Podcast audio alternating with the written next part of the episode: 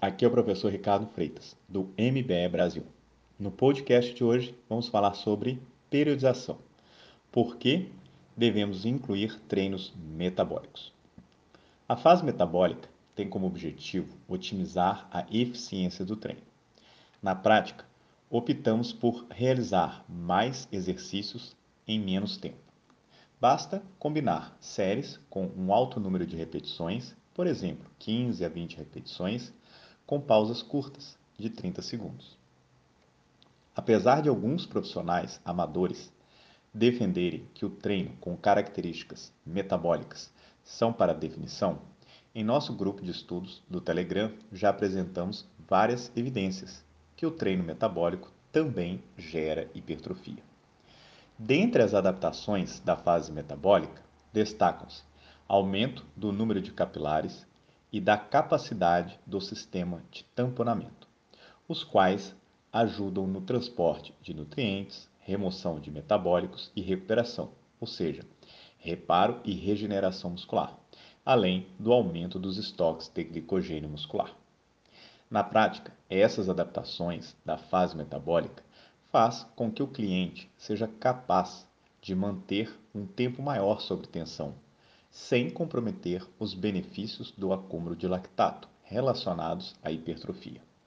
Além disso, observamos um aumento na tolerância a treinos mais volumosos, um componente importante para maximizar a hipertrofia.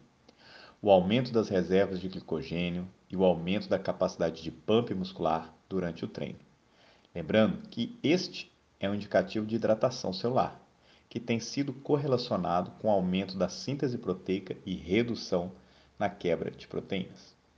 A fase metabólica, ela estimula a hipertrofia, principalmente das fibras do tipo 1, embora essas sejam consideradas irrelevantes do ponto de vista da construção muscular, não podemos descartar a importância no desenvolvimento muscular geral do nosso cliente, visto que a hipertrofia dessas fibras é a principal razão pela qual os fisiculturistas exibem maior volume muscular comparado com halterofilistas.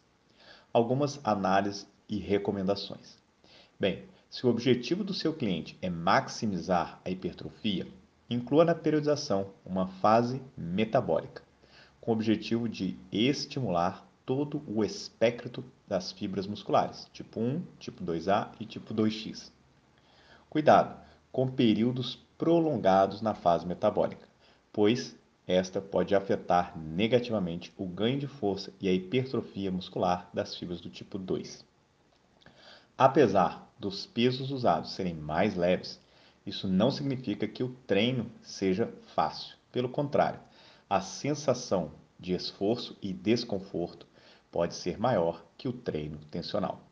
Se você quer aprender a montar e evoluir treinos baseados nas melhores evidências científicas, não se esqueça, entre no nosso grupo do Telegram e participe do curso de musculação baseado em evidência. É isso aí, um abraço e até o próximo.